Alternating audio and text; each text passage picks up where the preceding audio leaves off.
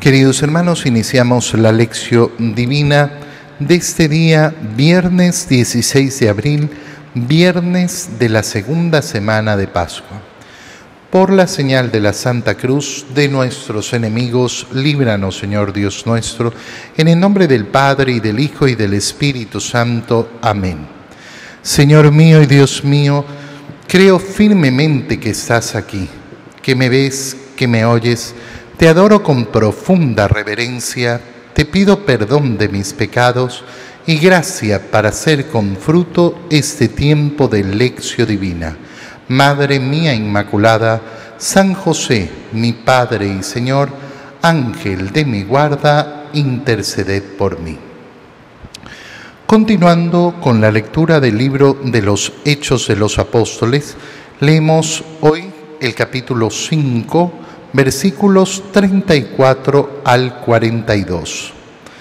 En aquellos días, un fariseo llamado Gamaliel, doctor de la ley y respetado por todo el pueblo, se levantó en el Sanedrín, mandó que hicieran salir por un momento a los apóstoles y dijo a la asamblea, Israelitas, piensen bien lo que van a hacer con esos hombres.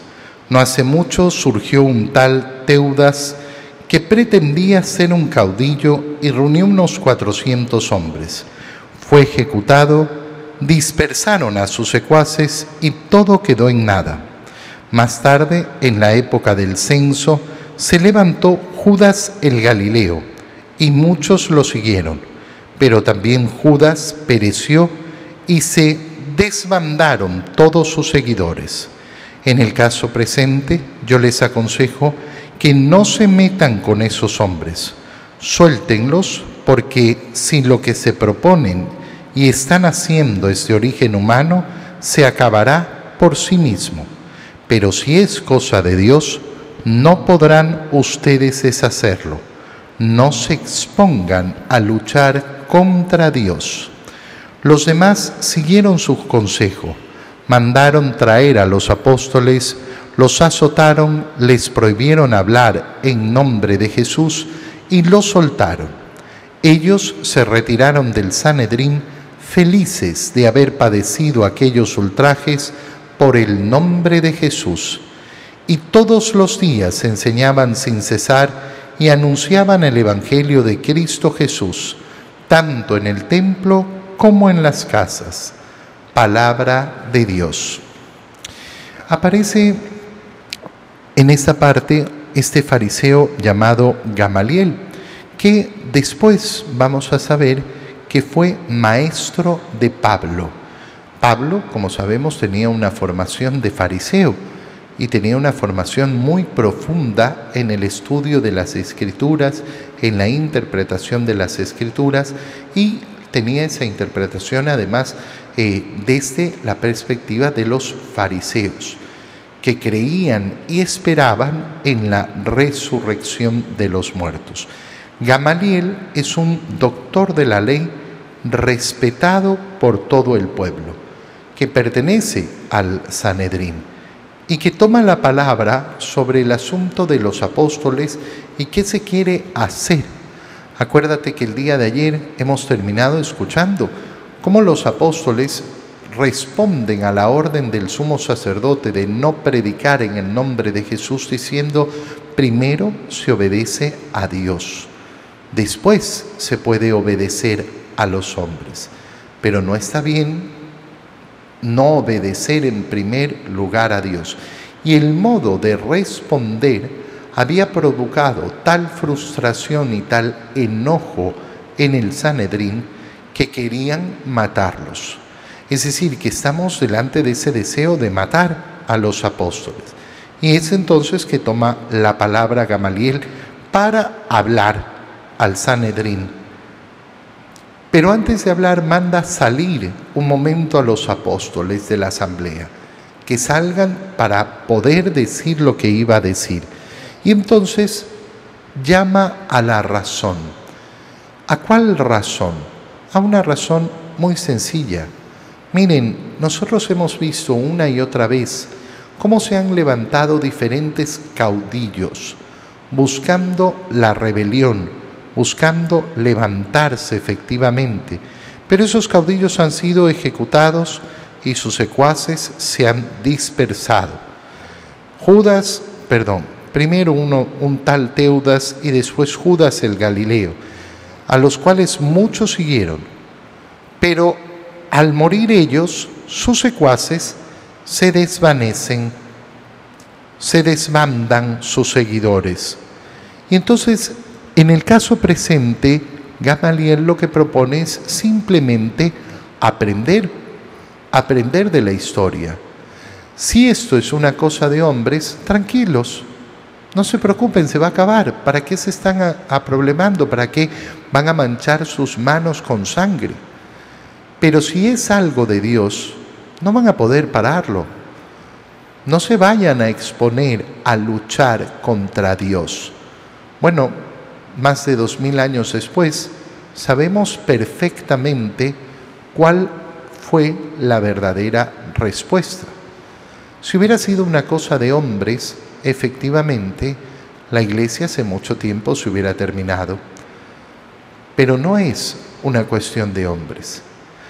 Fíjate porque uno de los motivos por los cuales se puede confiar con más tranquilidad en la verdad del Evangelio y en la iglesia que lo transmite es justamente esto. No hay en la historia de la humanidad una institución que haya sobrevivido y peor que haya sobrevivido de la manera en que ha sobrevivido la Iglesia, atravesando por persecuciones, por divisiones y por tener siempre una fuerza tan grande en contra de ella. La reflexión que hace Gamaliel, por tanto, es una reflexión tan, tan sencilla y tan básica. Oye, dale tiempo al tiempo y deja contemplar para ver, para ver cuáles son los resultados y para poder entonces discernir verdaderamente. Es por eso que la iglesia también es muy prudente en las decisiones que tiene que tomar. A veces eh, hay una presión porque la iglesia sea veloz, veloz, y bueno, esto es bueno, esto es malo, esto es no sé qué, no sé cuánto. Siempre con mucha prudencia. ¿Por qué? Porque hay que observar y hay que dejar al tiempo avanzar. Claro, como vivimos en un tiempo inmediatista, que todo lo quiere de inmediato, donde la virtud de la paciencia es de lo último que se, eh, que se, eh, que se siembra en este mundo, entonces, claro, mm, no se puede entender esa actitud. Pero justamente esta reflexión de Gamaliel lo muestra. Ahora, esto nos permite reflexionar también en profundidad en lo que ha sucedido con nuestro Señor Jesucristo y lo que hay en el corazón de ese Sanedrín que hizo crucificar a Jesús. Hay que entenderlo muy, muy bien esto.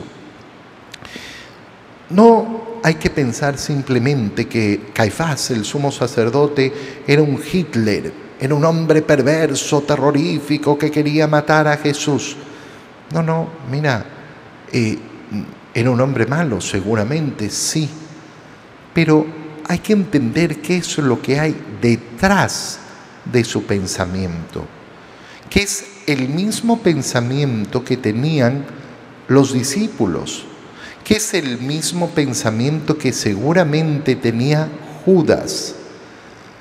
¿Por qué? Porque lamentablemente la figura del Mesías estaba relacionada con un libertador temporal, con un gran caudillo que venía a ser una revolución política.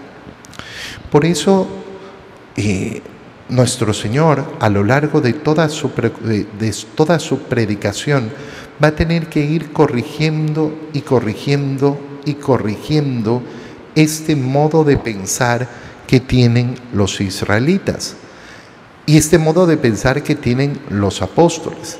Y va a tener que irles mostrando poco a poco, miren, ustedes interpretan las cosas solo según la pequeñez del corazón humano, solo según la pequeñez de la lógica humana. Y tienen que cambiar su mentalidad de esa pequeñez de la lógica humana a la grandeza de la lógica de Dios, porque Dios no piensa como ustedes, ustedes no piensan como Dios.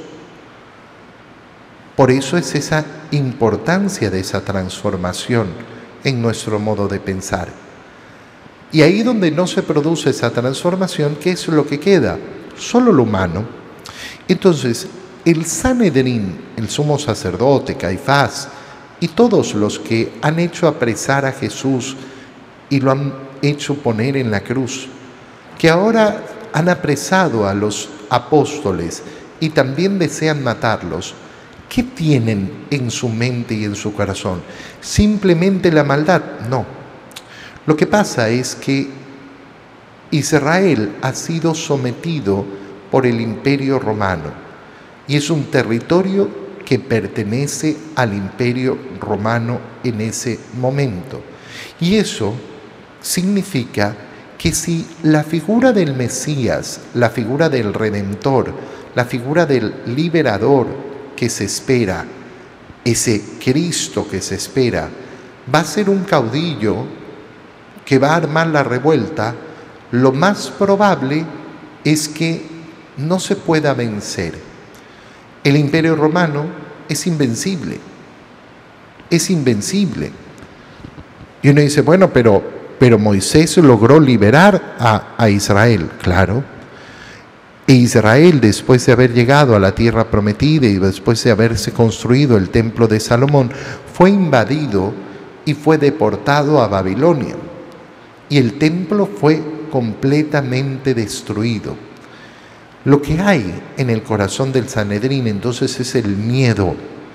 El miedo a que otra vez el pueblo quede destruido a que otra vez el pueblo sea, eh, sea exiliado de esa tierra prometida, que el templo se vuelva a destruir. Ese es el temor profundo, lo que no quieren vivir, lo que vivieron en el año 70, porque esto que estoy diciendo ocurrió después en el año 70. El imperio romano arrasó con Jerusalén y todos los israelitas fueron dispersados por todas partes del mundo. Recién, recién en el siglo, eh, en el siglo XX es cuando los israelitas vuelven a ocupar lo que es Israel, vuelven a esa, eh, a esa tierra. Estamos hablando de, casi, de 20 siglos prácticamente, de 19 siglos exiliados. Eso era lo que temían. Y uno dice, bueno, pero ese temor es válido. Claro, claro que es un temor válido. Pero resulta que ahí es donde radica el problema. Cuando yo tengo mal la estructura de la jerarquía de lo que es importante. Y Gamaliel lo que está haciendo es justamente poner en orden. Oigan, si es algo humano, no se preocupen, se va a terminar. Pero si es algo de Dios, no peleen contra Dios. No vayan a cometer esa locura. Última reflexión, en todo caso importantísima, es que mandaron a traer a los apóstoles, los azotaron y les prohibieron hablar en el nombre de Jesús. ¿Y cómo salieron ellos de esta situación? Felices fíjate bien, ¿eh? Felices. Cuando te digo que la lógica de Dios no es la lógica de los hombres, es justamente por esto, porque los apóstoles están comenzando a pensar según la lógica de Dios. ¿Cómo se pueden unir estas dos palabras? Los azotaron y se fueron felices. ¿Acaso son unos sadomasoquistas, unos masoquistas eh, los apóstoles, que les gusta que les peguen y los maltraten? No, ¿Y cuál era su felicidad? Su felicidad era haber podido padecer aquellos ultrajes por el nombre de Jesús. Yo no me puedo dejar ver la cara. Yo no me puedo dejar ver la cara. Yo puedo padecer todos los ultrajes necesarios en el nombre de Jesús y aprender a ser feliz. Cuando los padezco por mí mismo y solo, entonces claro, no sirve de nada. No hay fuerza que aguante ni fuerza que me levante. Pero cuando recibo las ofensas y los ultrajes con el deseo de predicar en el nombre de Jesús, es otra cosa. Y por eso, al ser liberados, ¿qué hicieron? Todos los días enseñaban sin cesar, sin cesar. La enseñanza del Evangelio, la transmisión del Evangelio, la predicación del Evangelio no se hace una vez, no se hace por un ratito, se hace todos los días. En el Evangelio, continuando la lectura del Evangelio de San Juan, leemos el capítulo 6, versículos 1 al 15. Entramos ahora, así como estuvimos leyendo el capítulo 3 en los últimos días, ahora entramos a la lectura, eh, a la lectura del capítulo 6. Te recomiendo, eh, como, eh, como siempre lo hago, leer todo el capítulo 6 de corrido, para después, en los próximos, en los próximos días, ir efectivamente profundizando y viendo cada particular de este capítulo que es un capítulo esencial, que es un capítulo central en el Evangelio de San Juan, por el, porque es el capítulo del pan de vida. Así como en el capítulo 3 hemos visto, eh, hemos visto eh, la profundidad con que el Señor ha explicado la doctrina del bautizo, de ese sacramento maravilloso que nos convierte en hijos de Dios, ahora nos va a mostrar la doctrina de la Eucaristía, de ese pan vivo bajado del cielo, de esa comunión con Cristo, con su cuerpo y con su sangre, que son eh, el centro de la vida del cristiano. Capítulo 6, versículos 1 al 15. En aquel tiempo Jesús se fue a la otra orilla del mar de Galilea o lago de Tiberiades. Lo seguía mucha gente porque habían visto los signos que hacía curando a los enfermos. Jesús subió al monte y se sentó allí con sus discípulos. Estaba cerca la Pascua, festividad de los judíos.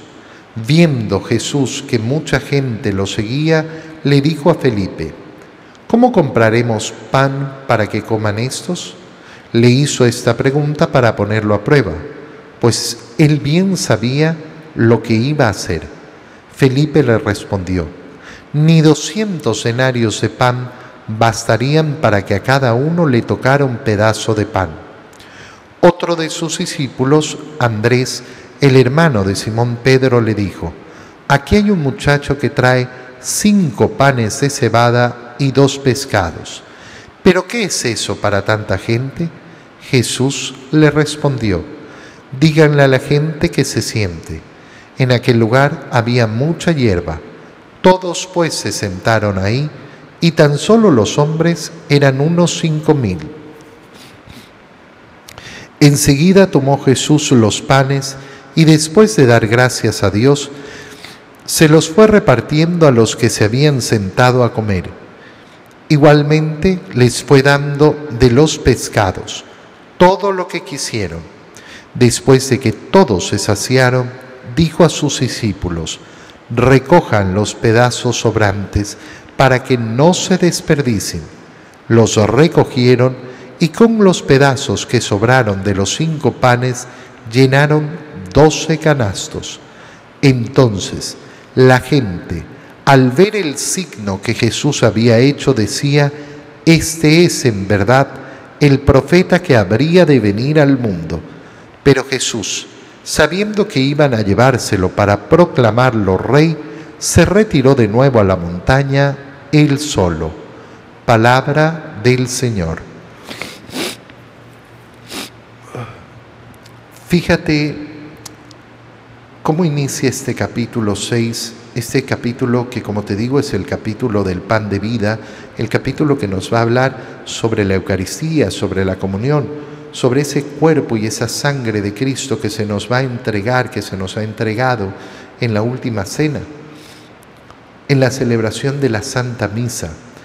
Inicia este capítulo diciéndonos cómo el Señor se fue a la otra orilla del mar de Galilea o lago de Tiberiades, seguido por mucha gente.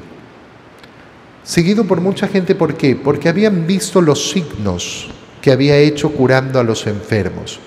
¿Por qué van siguiendo a Jesús? Van siguiendo a Jesús porque han visto los signos, porque han visto cómo cura a la gente. Jesús sube al monte y se sentó con sus discípulos. Y entonces viene el dato importante. ¿Por qué? Porque nos dice, estaba cerca la Pascua. Estaba cerca la Pascua. Mira entonces cómo se relaciona la multiplicación de los panes que hemos visto con la celebración de la Pascua. Y cuando nosotros leemos estaba cerca la Pascua, entonces inmediatamente recordamos, ¿y qué sucedió en la última Pascua del Señor? La celebración de la última cena, es decir, la celebración de la primera misa. Y ya nos ponemos hacia allá, hacia ese Cordero Pascual.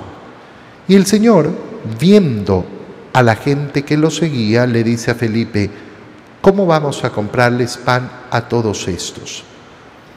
Pero nos dice el evangelista San Juan que lo decía solamente para ponerlo a prueba, porque él sabía muy bien lo que iba a hacer. Esta gente que ha venido siguiéndome, esta gente que ha dejado atrás eh, las precauciones, que ha querido estar conmigo, ¿qué es lo que vamos a hacer? Vamos a alimentarla. Y entonces se enfrentan al imposible Felipe le responde, ni 200 denarios de pan. Es decir, la cantidad de gente es demasiado grande. ¿Cómo vamos a sacar pan?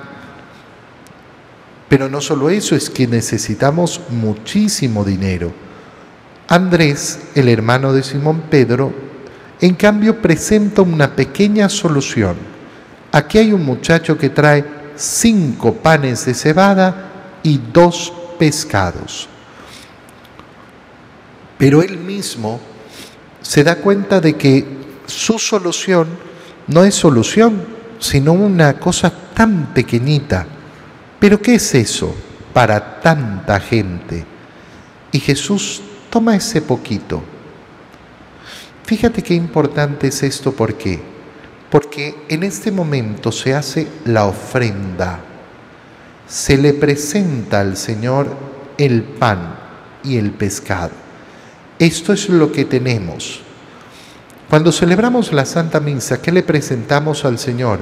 El pan y el vino, fruto de nuestro trabajo. ¿Y qué es? Es una miseria. Es una miseria, una miseria, es, tan, tan, tan poquita cosa. ¿Qué es esto, Señor? ¿Qué es esto, Señor, para ti? Y nosotros se lo ofrecemos al Señor, ¿para qué? Para que Él lo transforme. Y así como realizó ese milagro de la multiplicación de los panes y de los peces, en la Eucaristía, en la Santa Misa, ¿qué es lo que se realiza?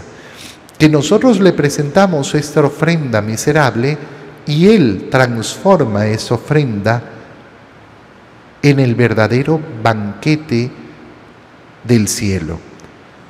Lo transforma en sí mismo, en su propio cuerpo, en su propia sangre.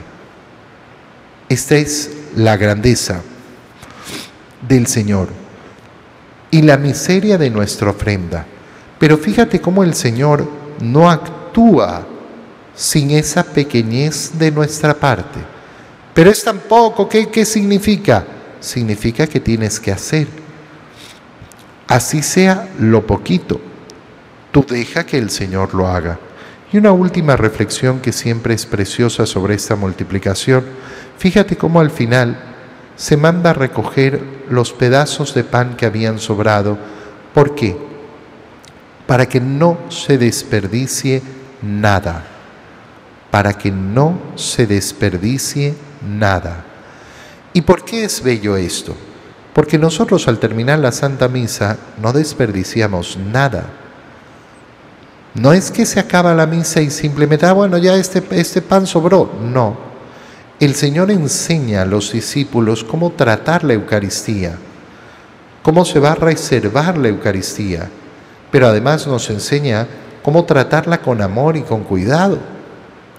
Por eso esa preocupación siempre latente en el corazón de no permitir que se desperdicie ni una migaja que no caiga al suelo ni una migaja.